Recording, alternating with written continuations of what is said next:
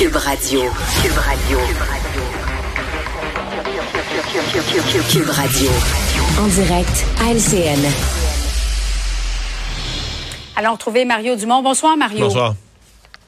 Alors, ce sont finalement pas six, mais huit camps qui ont été retrouvés euh, tout près d'Aquassassiné. Six d'entre eux sont des membres de deux familles, euh, l'une qui euh, proviendrait de l'Inde, l'autre de la Roumanie. Ils essayaient de, se rendre aux États-Unis illégalement. Le territoire d'Aquassassiné, là, c'est connu comme, comme point de transit. Ça chevauche le Québec, l'Ontario, l'État de New York aussi. On le voit bien sur cette carte. On a beaucoup parlé, Mario, du chemin Roxham au cours des dernières semaines, derniers mois, mais il y a tout un réseau de passeurs vraiment bien établi à Aquassassiné. C'est ce qu'on comprend. C'est ce que les autorités d'Aquassassiné, euh, de la police d'Aquassassiné ont expliqué aujourd'hui. D'ailleurs, ce matin, des gens disaient, ah ben là, c'est ça, on a fermé le chemin Roxham. Euh, là, il y en a qui, qui sont obligés de passer par ailleurs, se mettre en danger, perdre la vie. C'est pas, euh, pas une bonne façon de résumer l'affaire parce que les gens de la police d'Aquassassiné ont dit aujourd'hui, tout l'hiver, là, il y en a, on parle de 48 cas.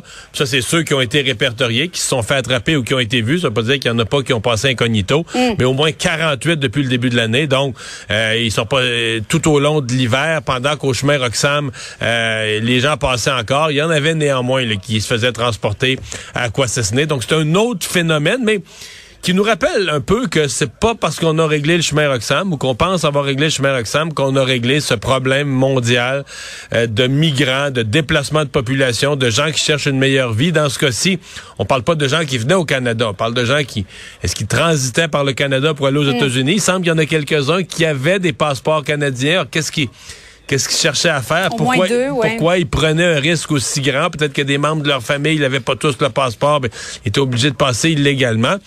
En même temps, le risque qu'ils prennent, arrêtons-nous un instant. Les gens qui ont pris une marche comme moi mercredi soir, on s'en souvient, ils vantaient vraiment fort. Il s'est levé à la fin de la journée un très grand vent. Imaginez la peur, imaginez le danger. T'es à noirceur sur le fleuve, euh, il fait froid, ils vantent à tout arracher. Euh, les gens qui connaissent ça là-bas parlent, ouais, avec des bébés. Tu pars avec tes bébés, des vagues de 3-4 pieds dans des tout petits bateaux avec trop de monde dans le bateau, pas approprié pour ce genre de circonstances de météo là il faut vraiment être désespéré. C'est épouvantable de se mettre dans cette situation-là. imaginons la peur, puis ils se sont retrouvés dans l'eau glacée. C'est terrible. Ça arrache le cœur ce qui leur est arrivé. Mais c'est ça. Ça, nous, ça, vient de nous dire, regarde, le chemin Roxham, on a réglé quelque chose, mais le problème de frontières, le problème de migrants, c'est un problème avec lequel ils vivent en Europe, avec lequel on vit maintenant aussi en Amérique du Nord. Ben justement, tu parles d'Europe, euh, Mario, parce qu'on voit ça depuis des années, des dizaines, voire des centaines de migrants qui périssent en mer Méditerranée, près de l'Italie, euh, près de la Grèce. Mais c'est quand même rarissime de voir ça ici. C'est nouveau. Euh, c'est pas impossible qu'on le voit de plus en plus. Il faut que tu comprennes que la mer Méditerranée, c'est autre chose. c'est une mer beaucoup plus dangereuse. Ils embarquent dans mm. des bateaux, là aussi, mais ils sont, ils sont 200, 300 dans des bateaux qui devraient peut-être contenir 40, 50 personnes ou des petits bateaux de pêche.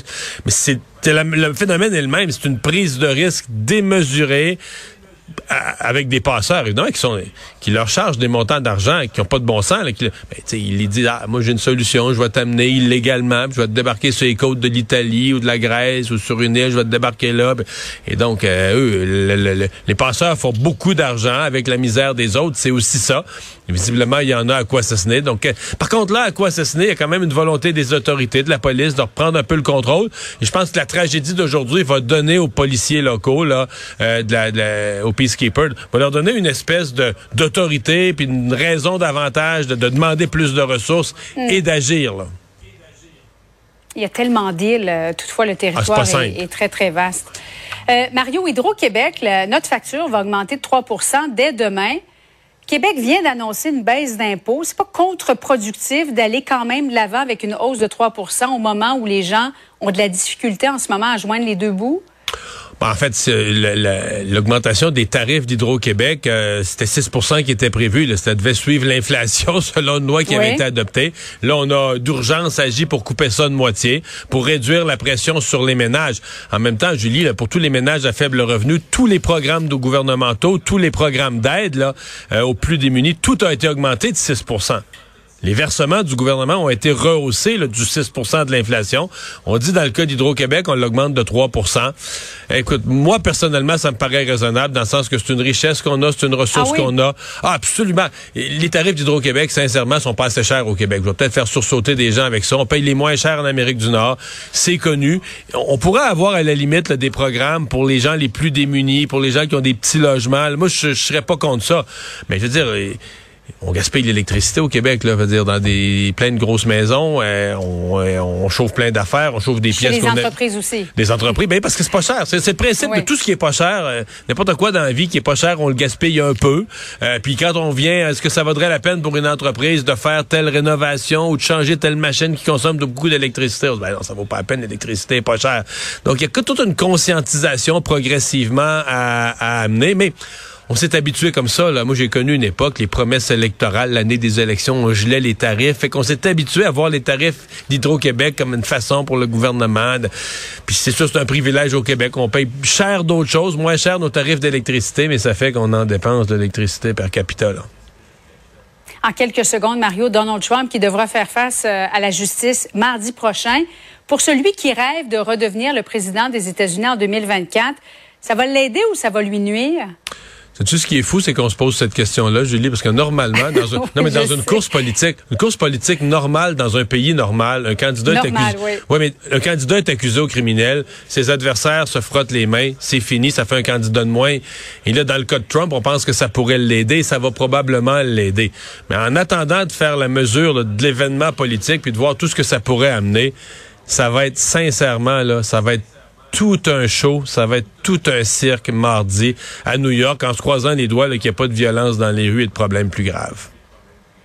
Ah, on va suivre ça avec beaucoup d'intérêt mardi prochain. Merci beaucoup, Mario. Au revoir. Bonne soirée à toi. Ah voilà, c'est ce qui conclut notre semaine d'émission, une semaine qui a été chargée en actualité, même deux semaines au niveau politique, les deux budgets des gouvernements, plusieurs gros projets de loi, une réforme de la santé. On a essayé de vous expliquer ça de notre mieux. Eh, pensez pas trop à ça en fin de semaine, amusez-vous. On se retrouve lundi 15h30.